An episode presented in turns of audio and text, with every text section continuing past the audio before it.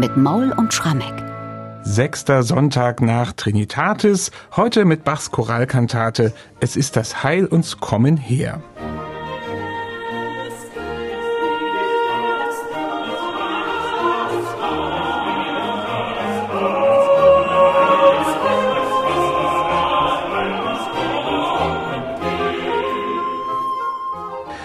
Ja, also auch heute gibt es wieder hier im Podcast eine Choralkantate und die ordnen wir ja im Regelfall Bachs zweiten Leipziger Dienstjahr, also 1724-25 zu.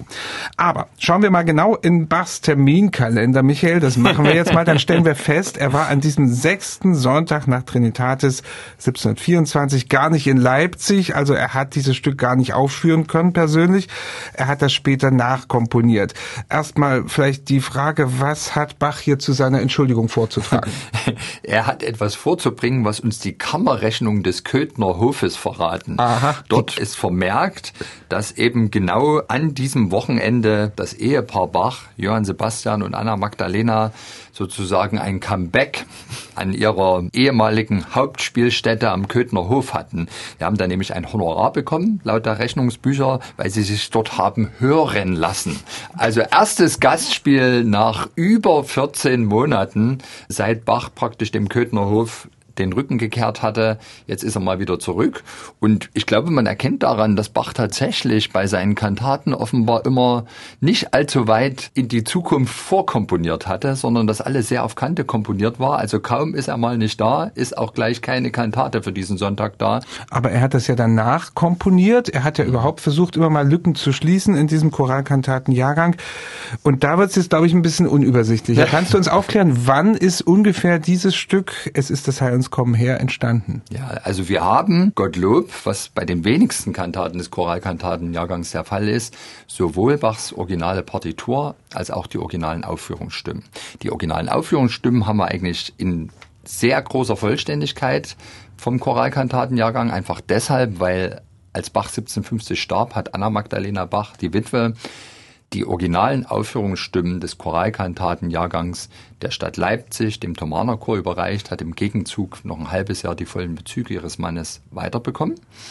Nun ist es aber so gewesen, bei der Erbteilung damals hat offenbar Wilhelm Friedemann Bach, der älteste Bachsohn, die Partituren des Choralkantatenjahrgangs bekommen. Und da hat sich wirklich nicht mal ein Dutzend erhalten, und zwar in aller Welt. Und die Partitur unserer Kantate, es ist das Heil uns kommen her, liegt heute in Washington in der Library of Congress über verschiedene Zwischenbesitzer, also abenteuerlicher Weg. Und jetzt ist aber ganz interessant, Bach hat dieses Stück, das sehen wir anhand der Schriftzüge in der Partitur, offenbar komponiert 1732, 1733, 1734. Dazu passen auch die Aufführungsmaterialien, die hier in Leipzig erhalten geblieben sind. Aber Bach hat das Stück offenbar mehrfach wieder aufgeführt. Deswegen gibt's weitere Aufführungsmaterialien, Dubletten teilweise zu den einzelnen Stimmen. Und bei der Erbteilung hat man dann offenbar die zusätzlich vorhandenen Stimmen eben auch an Friedemann Bach gegeben. Und die sind auch über verschiedene Besitzer in die USA gewandert. Die meisten dieser zusätzlichen Instrumentalstimmen sind seit einigen Jahrzehnten in der Morgan Library in New York. Und Anfang der 70er Jahre gab es noch eine ganz, ganz überraschende Entdeckung, auch in New York, und zwar in einem Vorort in Greenwich Village. Da wurden mal mehrere Häuser abgerissen und es lag sozusagen ein großer Berg an Schrott herum und ein Arbeiter hat dort einen alten, sehr schönen Bilderrahmen gesehen hat den sich unter den Nagel gerissen und in dem Bilderrahmen drin war nichts anderes als eine originale Flötenstimme von Johann Wahnsinn. Sebastian Bach zu dieser Kantate. Ist kein Witz. Das war natürlich ein glücklicher Fund für diesen Arbeiter. Der hat auch erstmal diese Quelle behalten. Inzwischen hat die Morgan Library das auch erworben. Also der musste dann nicht mehr arbeiten, der Arbeiter irgendwann. Der, der Arbeiter musste vermutlich deswegen nicht mehr arbeiten.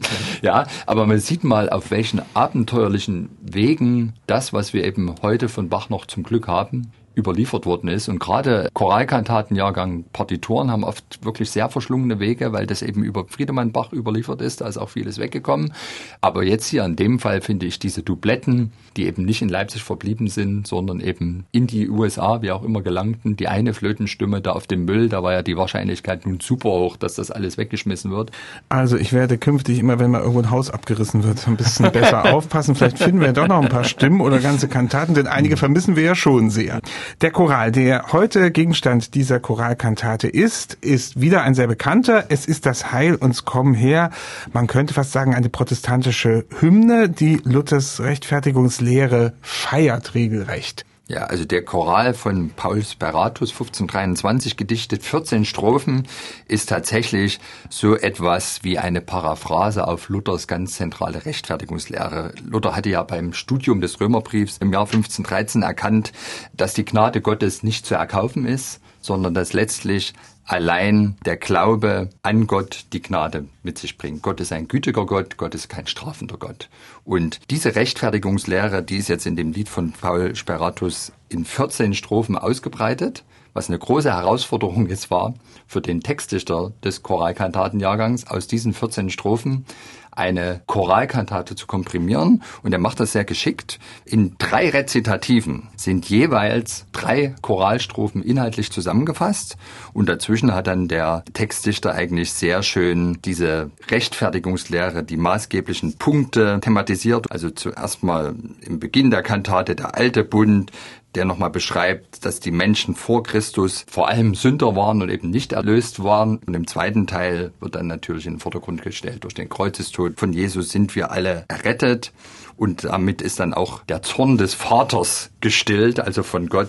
Im zweiten Rezitativ heißt es dann, doch musste das Gesetz erfüllet werden, deswegen kam das Heil der Erden des höchsten Sohn, der hat es selbst erfüllt und seines Vaters Zorn gestillt. Durch sein unschuldig Sterben, also der Kreuzestod, ließ er uns Hülf erwerben. Wer nun demselben traut, wer auf sein Leiden baut, der geht nicht verloren. Der Himmel ist vor den erkoren, der wahren Glauben mit sich bringt und fest um Jesu Arme schlingt. Also der wahre Glauben, das ist jetzt wieder die Rechtfertigungslehre Luthers, der bringt uns in den Himmel und nicht allein die guten Taten oder gar die Ablässe. Klare Aussage in diesem Choral und das sind ja nun 14 Strophen, du hast schon gesagt, in diesem Choral und die werden jetzt hier reduziert auf sieben Kantatensätze. Genau. Eine ganz schöne Arbeit. Mhm. Was meinst du, ist das die Dichtung vielleicht noch, die aus dem Jahre 1724 stammt, die Bach irgendwie noch in der Schublade hatte oder hat das jemand dann in den 30er Jahren ihm neu gedichtet? Ich würde schon sagen, weil die Strategie so ähnlich ist, all den Kantaten, die wirklich 1724, 25 entstanden sind, und weil hingegen viele der anderen sogenannten nachkomponierten Choralkantaten von diesem Prinzip abweichen, würde ich fast denken, Bach hatte den Text noch in der Schublade. Er hatte ihn damals nur nicht vertonen können, weil er eben in Köthen war.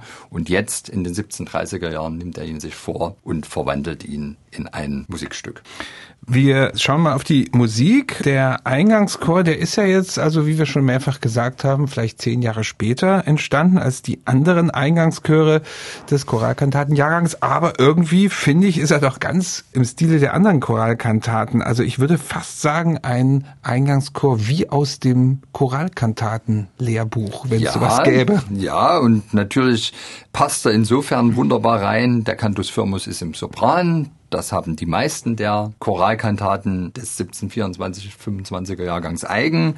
Auf der anderen Seite ist doch erstaunlich, dass hier die Thematik der Instrumentalritornelle ganz eigenständig ist. Das hat nichts mit dem Choral zu tun. Auch sehr klangschön, Traversflöte und Oboe d'Amore bildet so eine Art Triosatz gemeinsam mit dem Generalbass. Da kommt manchmal noch die erste Violine hinzu, also die bilden manchmal wie so eine Art Concertino. Also wir haben neben der Choralverarbeitung wirklich einen sehr selbstständigen fast, möchte ich sagen, Konzertsatz. Und das ist schon eine Eigenständigkeit, die man nicht so häufig hat bei den 1724 tatsächlich entstandenen Kantaten. Also insofern passt sich schon sehr gut an, aber man sieht auch, dass Bach inzwischen ein Jahrzehnt älter ist und vielleicht seine eh schon atemberaubende Kunst, völlig eigenständig erscheinende Melodien miteinander zu verknüpfen, hier noch ein Stück weiter getrieben hat.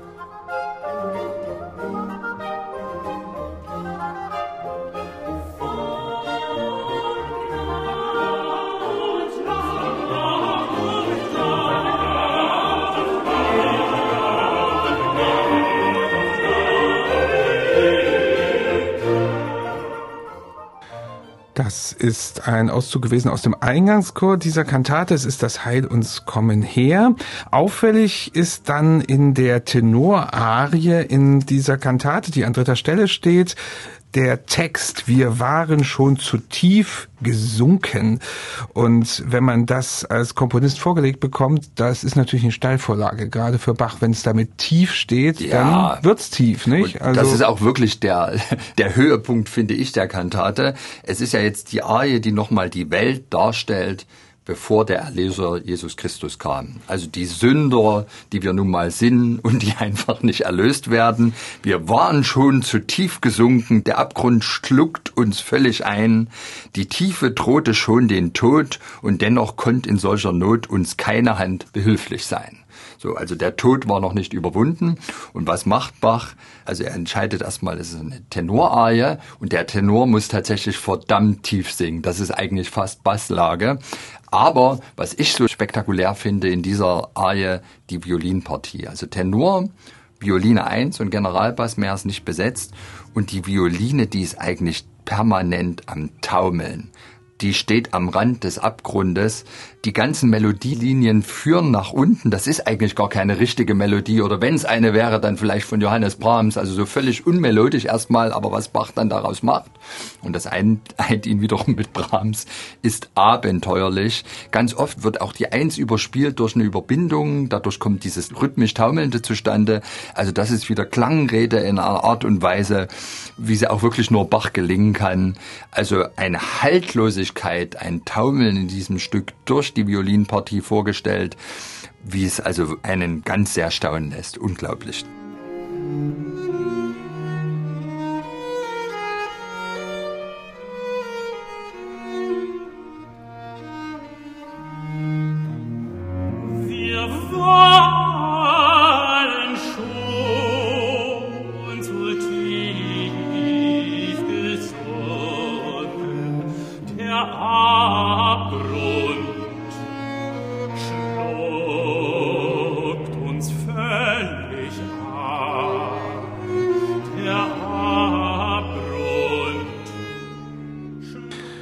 singt also hier der Tenor ganz tief gesunken und das wird wörtlich hier übernommen in der Faktur dieser Gesangspassage. Es gibt dann noch eine zweite Arie in dieser Kantate, genauer gesagt ein Duett. Und da wird noch einmal so richtig zusammengefasst, worum es bei der Rechtfertigungslehre geht. Also der Glauben ist wichtig statt guter Werke. Und ich finde, das hat Bach sehr sympathisch auskomponiert. Ja, also, also das ist mein Urteil über die Musik, wenn ich diese höre. Ich finde auch, dass sie sympathisch klingt. Technisch gesprochen ist es ein Quintettsatz. Also wir haben ein Duett Sopran Alt, dann Traversflöte und Oboe d'Amore plus Generalbass und die sind alle eigenständig. Also ein Quintettsatz voller Imitationen, voller Kanonbildung und das ist wirklich ein starker Satz, würde man mhm. sagen. Und ich glaube, diese Stärke in der Satztechnik, die steht hier auch für die Glaubensstärke, die textlich in dem Satz herausgefordert wird. Herr, du siehst statt guter Werke auf des Herzens Glaubensstärke, nur den Glauben nimmst du an, nur der Glaube macht gerecht, alles andere scheint zu schlecht, als dass es uns helfen kann. Mhm. Und das zementiert Bach mit einer überragenden Satztechnik.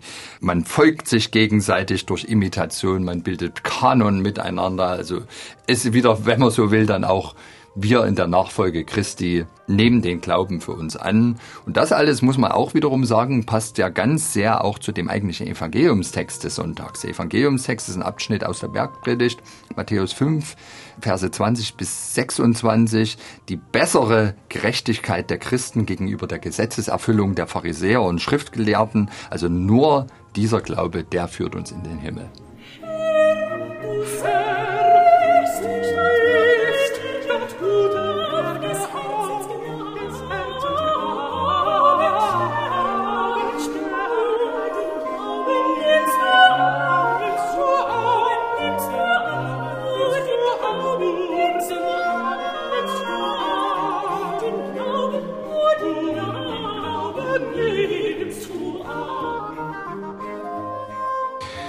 So klingt also dieser reizvolle Quintettsatz kurz vor Schluss der Kantate Es ist das Heil uns kommen her.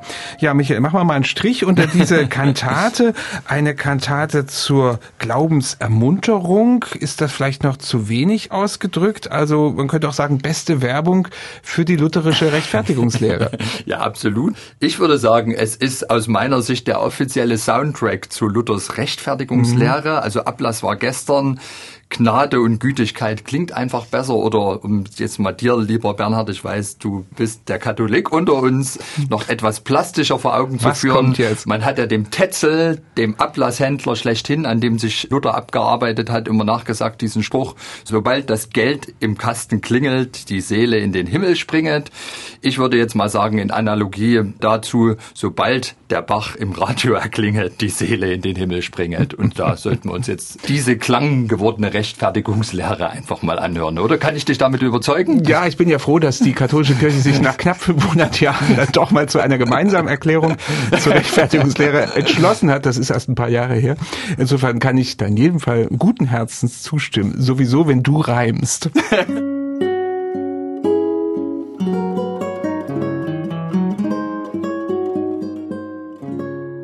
MDR Classic